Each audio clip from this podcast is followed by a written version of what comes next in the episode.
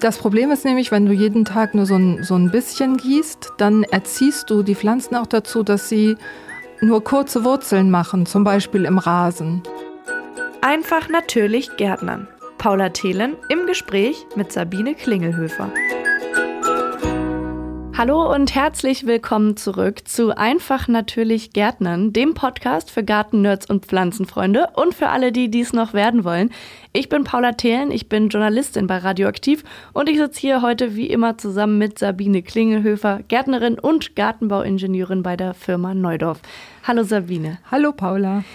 Heute geht es um Strategien gegen Trockenheit. Es gibt ja Regionen im, in Deutschland, die leiden sehr unter Trockenheit, andere Regionen eher unter Wetterextremen, so wie Starkregen zum Beispiel in den letzten Jahren. Gegen Starkregen kann man jetzt eher weniger machen, aber vielleicht ja gegen Trockenheit. Was sind da so die gängigen Möglichkeiten?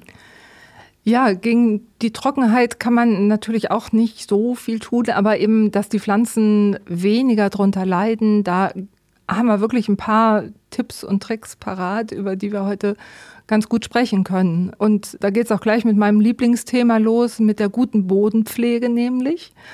Man kann auch durch die Wahl des Düngers auf die Trockenheit für die Pflanzen Einfluss nehmen und letztlich natürlich auch durch die richtige passende Pflanzenauswahl. Also drei Punkte, die wir eigentlich schon hundertmal angesprochen haben in einzelnen Folgen, aber natürlich nicht weniger wichtig, all diese Infos auch mal zu verknüpfen, um darüber zu sprechen, dass die alle eben auch helfen gegen Trockenheit. Also es scheint lehrreich zu werden. Bleibt dran, wenn das euer Thema sein sollte. Fangen wir oben an auf der Liste. Dein Lieblingsthema für den Einstieg, die gute Bodenpflege. Was macht das aus?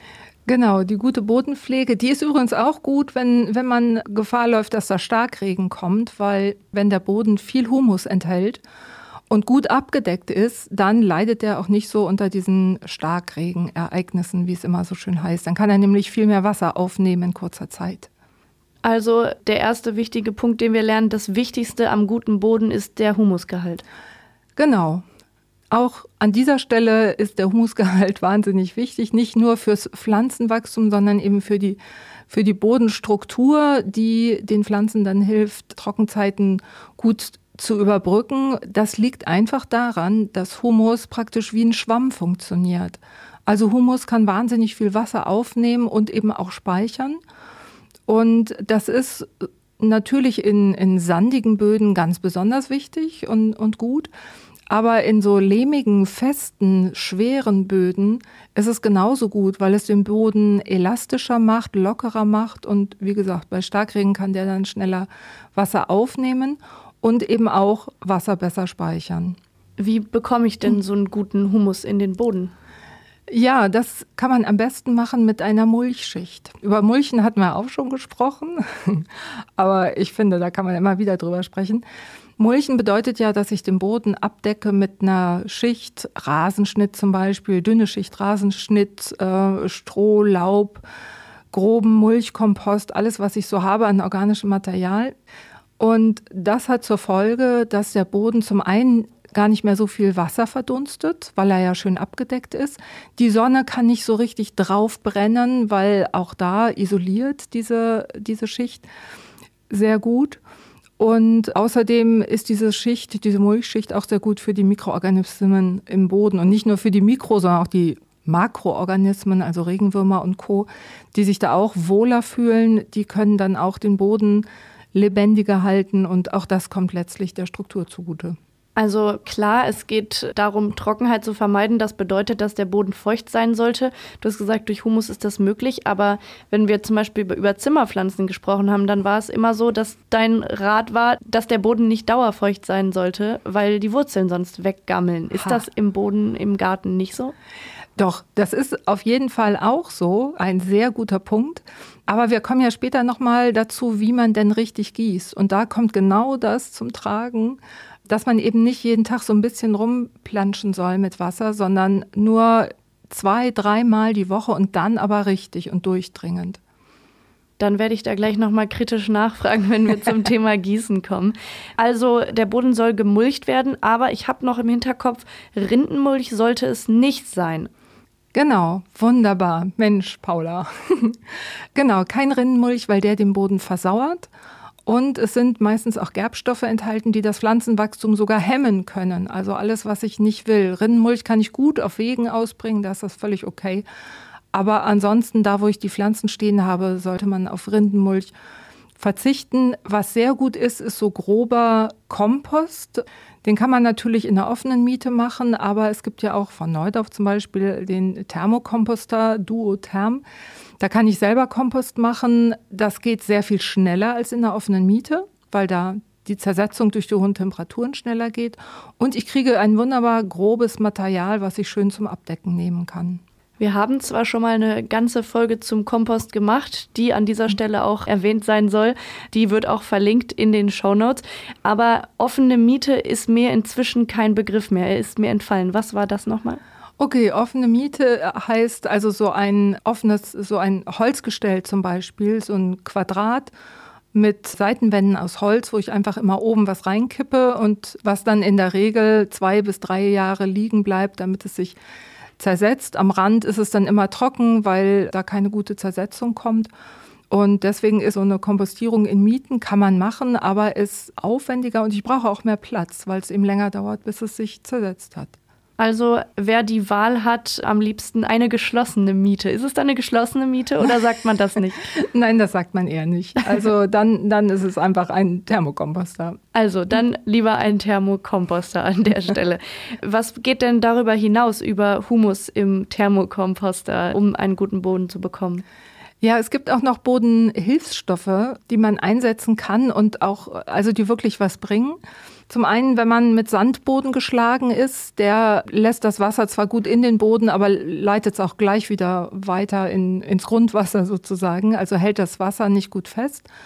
Und bei Sandboden gibt es einen Sandbodenverbesserer, Bentonit, Sandbodenverbesserer. Das ist so ein Tonmineral, was man ausstreuen kann. Das ist ein feines Pulver, das man auf dem Boden einfach ausstreut. Und das kann man, sollte man jedes Jahr machen. Und damit durch diese Tonminerale in, in diesen Zwischenschichten, da kann das Wasser gut festgehalten werden. Und das hilft bei Sandböden sehr gut. In allen Böden kann man aber auch zusätzlich noch was machen, und zwar so einen Therapreta Bodenaktivator verwenden. Den gibt es auch von Neudorf. Und zwar ist das Besondere daran, dass da Pflanzenkohle drin ist. Also nicht Holzkohle, sondern Pflanzenkohle aus ähm, Pflanzenresten. Und die hat eine gigantisch große Oberfläche. Also ein Gramm von dieser Pflanzenkohle hat eine Oberfläche von 300 Quadratmetern. Das ist richtig, richtig viel. Und an dieser großen Oberfläche kann ganz viel andocken an Wassermolekülen und auch an Nährstoffen. Das heißt also, ich habe einen, einen Anker für Feuchtigkeit, wo Feuchtigkeit oder Wasser andocken kann und festgehalten werden kann im Boden. Du sagtest, das Ganze basiert auf Therapreta oder heißt Therapreta Bodenaktivator. Wenn man Therapreta googelt, dann heißt das fruchtbarer Amazonasboden. Ist das jetzt dann nicht was wahnsinnig Schlechtes für den Amazonasboden, wenn wir das bei uns in den Garten bringen? Ja, Gott sei Dank holen wir es eben nicht aus dem, aus dem Amazonas, aber es ist tatsächlich wahnsinnig faszinierend, weil kurzer Exkurs. Und zwar haben in den 80er Jahren Forscher am Amazonas festgestellt, Mensch, hier gab es ja riesengroße Städte im Regenwald. Also da, wo jetzt Regenwald ist und früher auch Regenwald war, schon vor 2000 Jahren. Und es hieß ja immer, also wer sich noch erinnert an Erdkunde damals in der Schule, Regenwald ist zwar kurzfristig fruchtbar, der Boden aber ganz schnell ausgelaugt und dann müssen die Einheimischen dort weiterziehen und ein neues Stück roden, weil der Boden so schnell ausgelaugt ist. Und dann hat man gesagt, aber wie kann das sein, wenn es große Städte gab, muss es auch eine Versorgung durch Landwirtschaft drumherum geben. Die sind ja nicht alle paar Jahre weitergezogen mit ihren großen Städten. Und hat dann weiter geguckt und dann hat man diese sogenannten Schwarzerden oder Therapreta-Erden gefunden.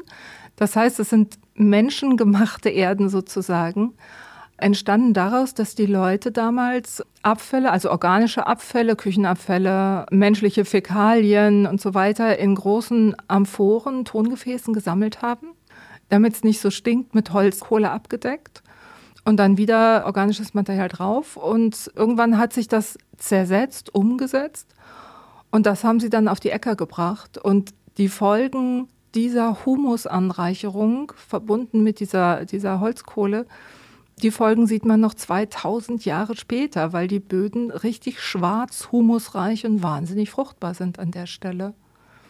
Das klingt auf jeden Fall, als bräuchte ich dieses Therapreta auch in meiner Erde. Ja, also es ist, wie gesagt, sehr faszinierend. Und was ich natürlich äh, noch erwähnen sollte, ähm, also es wird inzwischen in Deutschland hergestellt, also jedenfalls unser Therapreta Bodenverbesserer wird in Deutschland hergestellt. Und natürlich werden keine Fäkalien da eingesetzt, stattdessen aber doch sehr viele Mikroorganismen.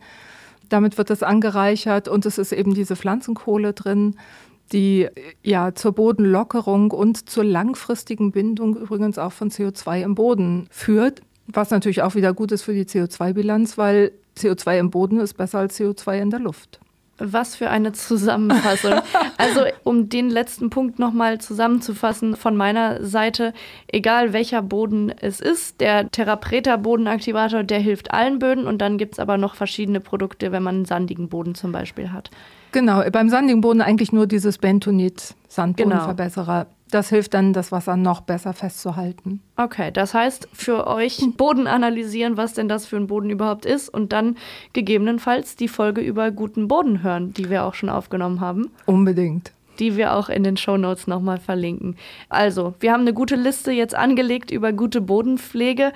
Wie kann denn Dünger bei der Wasserversorgung helfen? Du hattest am Anfang gesagt, die drei Punkte, um Trockenheit zu begegnen, sind gute Bodenpflege, richtiges Düngen und die richtige Pflanzenauswahl. Also Punkt zwei, was hat gutes Düngen mit Trockenheit oder eben Nicht-Trockenheit zu tun?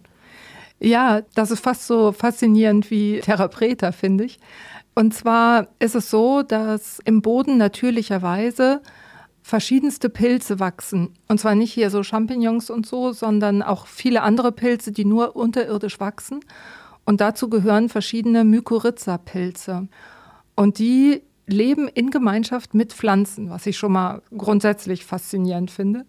Das heißt, diese Pilzfäden, die dringen in die Pflanzenwurzeln ein, machen aber die Pflanze nicht krank, sondern helfen der Pflanze, indem sie der Pflanze vor allen Dingen Wasser liefern und ein bisschen Phosphorverbindung. Und die Pflanze liefert ein bisschen Zucker an diesen Pilz. Und damit ist das eine Win-Win-Situation für beide Parteien, weil diese Pilzfäden, die sind noch viel kleiner als so ein Wurzelhaar, was auch schon mini, mini klein ist. Und diese, diese Pilzfäden, die können noch so in ganz kleine, ganz enge Bodenspalten, Krümelchen reindringen wo noch Wasser versteckt ist, wo die Wurzeln gar nicht reinkommen können. Und dadurch können Pflanzen, die diese Symbiose mit den Mykorrhizapilzen leben, besser versorgt werden mit Wasser. Aber nicht überall in den Böden ist Mykorrhiza enthalten und deswegen packen wir in unsere ganzen Feststoffdünger, die AZ-Dünger, da packen wir Mykorrhiza-Pilze rein, damit man genau diesen Effekt hat. Das ist jetzt nicht so, das soll man sich jetzt nicht vorstellen, ich habe diese Mykorrhiza-Pilze und dann brauche ich nie wieder gießen. Also so extrem ist es natürlich nicht. Aber die Mykorrhiza-Pilze bedeuten, dass die Pflanze einen deutlichen Puffer hat, bevor sie in richtigen Stress bekommt. Also die gute alte Symbiose aus dem Bio-Unterricht. Ja, genau. Und das alles mit dem einen richtigen Dünger oder sind es nur die Dünger mit Mykorrhizapilzen oder wenn ich jetzt sage, okay, generell düngen und Pflanzen irgendwie stark halten, ob da Mykorrhizapilze drin sind oder nicht, auch das hilft gegen Trockenheit. Neben der Aspekt der Trockenheit, der ist verbunden mit diesen Mykorrhizapilzen. Also Organische Dünger haben viele, viele andere Vorteile. Auf jeden Fall, aber in puncto Trockenheit tun die jetzt nicht so viel. Wichtig ist, sind die Mykorrhizen. Okay. Und dann, ich habe es eben gerade schon so groß angeleiert, ist der dritte Punkt auf der Liste das richtige Gießen. Also der Boden ist jetzt gut vorbereitet, es sind Mykorrhiza-Pilze drin, aber jetzt muss ja in den ganz, ganz trockenen Boden trotzdem hin und wieder ein bisschen Wasser von uns reingebracht werden. Wie mache ich das richtig? Genau, also haben wir gerade schon gesagt, lieber zwei, dreimal die Woche, auch wenn das richtig wahnsinnig heiß ist. Das Problem ist nämlich, wenn du jeden Tag nur so ein, so ein bisschen gießt, dann erziehst du die Pflanzen auch dazu, dass sie nur kurze Wurzeln machen, zum Beispiel im Rasen. Der geht dann gar nicht so in die Tiefe mit den Wurzeln, weil er ist ja immer gut mit Wasser versorgt und muss sich nicht viel Mühe machen. Und das ist aber nicht das, was wir wollen, sondern wir wollen ja, dass die Pflanzen tiefe Wurzeln machen, damit sie möglichst große Bereiche abdecken, wo Wasser vorkommen kann. So, also wenig und dafür aber richtig viel. Das hilft auch mal, so ein Regenmesser da aufzustellen. Also wer richtig gut gärtnern will, meiner Ansicht nach, braucht dann ein Regenmesser. Damit auch, wenn man mal weg gewesen ist, damit man so eine Idee hat, wie viel hat es denn eigentlich geregnet. Und vielleicht äh, beim Gießen probiert man einfach mal so ein Regenmesser aufzustellen und guckt mal, wie lange muss ich denn tatsächlich auf eine Stelle Wasser laufen lassen, bis ich so fünf bis zehn Liter pro Quadratmeter erreicht habe. Das ist nämlich schon ganz schön lange. Also da muss man schon ein bisschen Zeit mitbringen sozusagen. Wie, wie läuft das denn mit dem Gießen insgesamt? Also man hört dann ja immer wieder nicht auf die Blätter gießen, nur dahin gießen und nur dann und dann. Äh, wie ist es denn nun richtig? Was sagt die Expertin? Also einen Mythos möchte ich mal ausräumen, der jedenfalls in meinen Augen ein Mythos ist. Es wird immer gesagt, bloß nicht bei praller Sonne gießen, weil dann gibt es den Brennglaseffekt. Und ganz ehrlich, ich habe noch keine Pflanze gesehen, die durch den Brennglaseffekt bei Regen, bei Sonne oder Bewässerung bei Sonne Schaden genommen hat. Also Daran liegt es nicht, aber wenn man in voller Sonnenhitze gießt, dann verdunstet tatsächlich eine ganze Menge. Und deswegen sollte man das Gießen am allerbesten in den Morgen verschieben. Da haben die Pflanzen noch den ganzen heißen Tag vor sich und sind am bedürftigsten. Zur Not kann man auch am Abend gießen, aber der Abend ist ja der Beginn der Aktivität der Schnecken.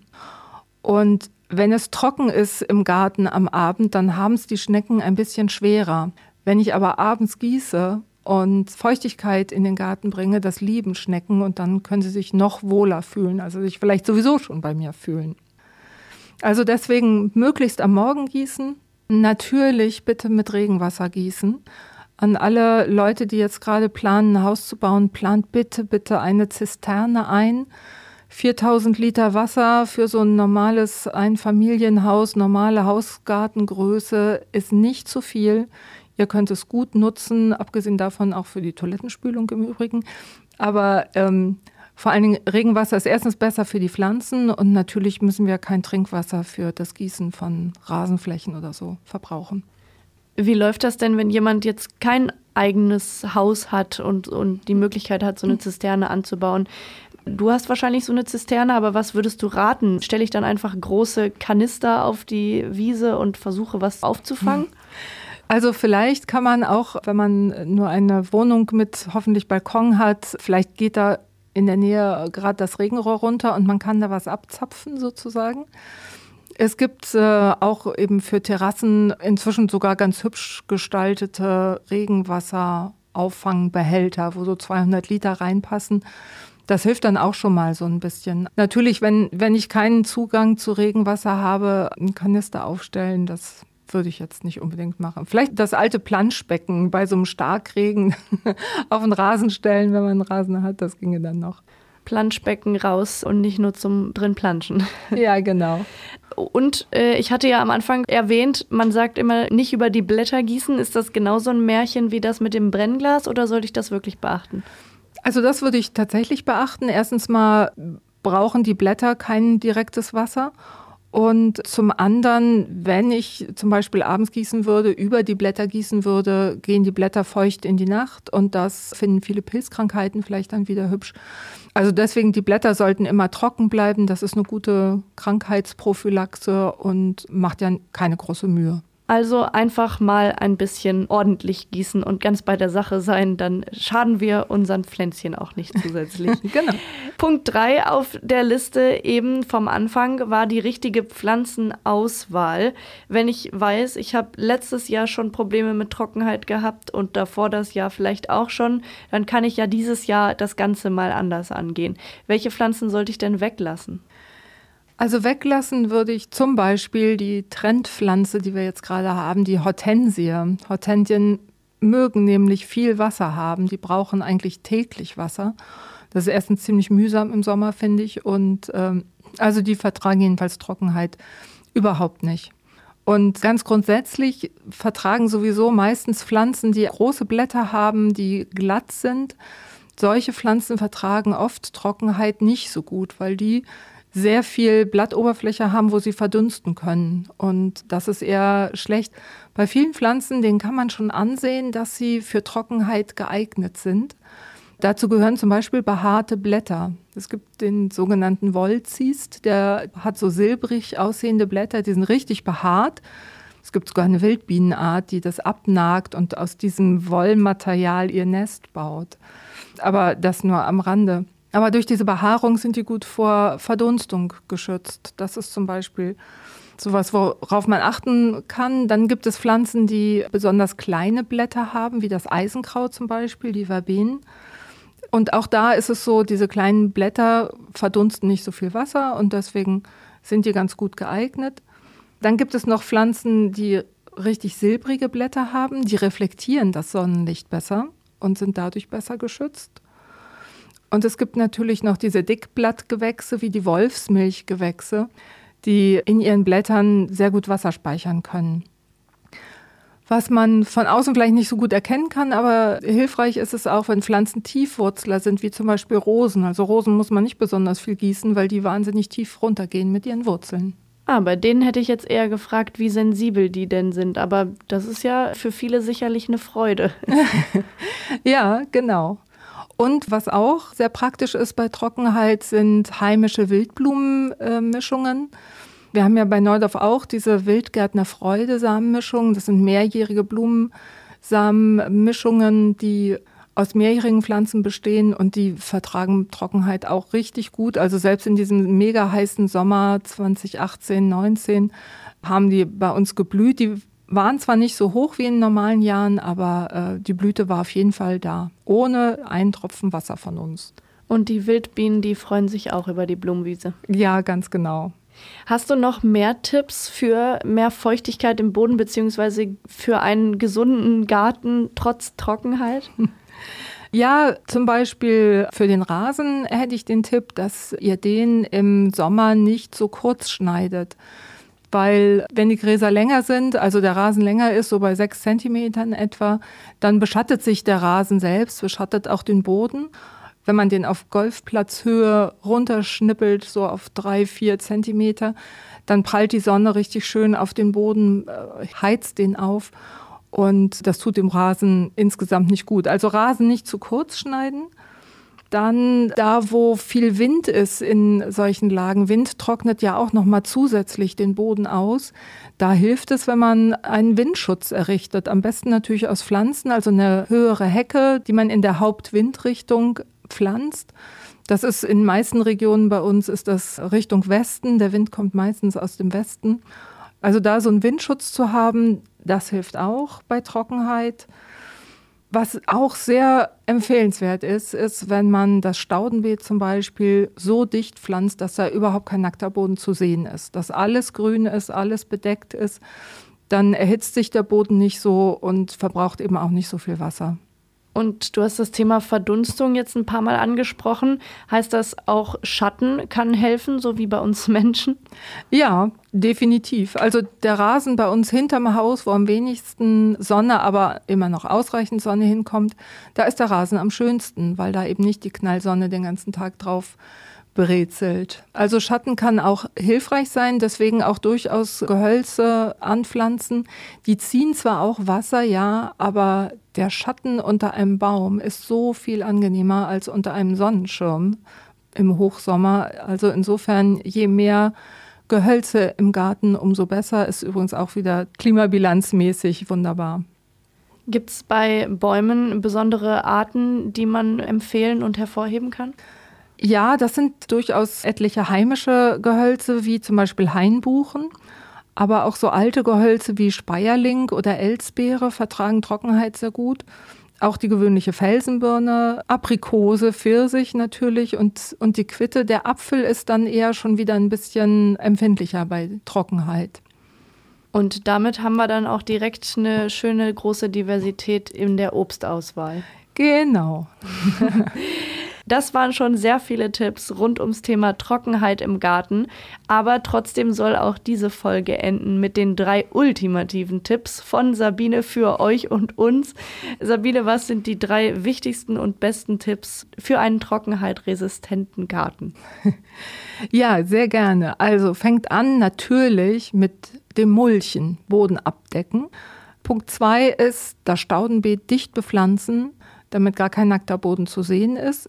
Und Punkt drei ist Augen auf bei der Pflanzenauswahl. Hortensien eher weglassen, dafür lieber Eisenkraut und den Wollziest anpflanzen. Also nach noch mehr Tipps, die drei ultimativen Tipps und damit ist die Folge auch am Ende angelangt. Wenn ihr da draußen noch mehr Fragen haben solltet, dann wendet euch gerne an das Team von Neudorf. Die stehen mit Rat und Tat zur Seite was eure Fragen betrifft. Entweder per Instagram oder per Facebook Direktnachricht oder ihr schaut mal auf neudorf.de, da gibt es sogar eine Telefonnummer, wo ihr anrufen könntet. Und als erste Hilfe bieten wir euch natürlich auch in dieser Folge wieder die Show Notes an. Da könnt ihr nochmal alles nachlesen, worüber wir so gesprochen haben und da findet ihr auch alle Links. Und damit sagen wir beide wieder Tschüss für heute und bis zum nächsten Mal. Genau, tschüss. Das war der Podcast Einfach natürlich Gärtner mit Paula Thelen und Sabine Klingelhöfer. Mehr zum Thema gibt's auf neudorf.de.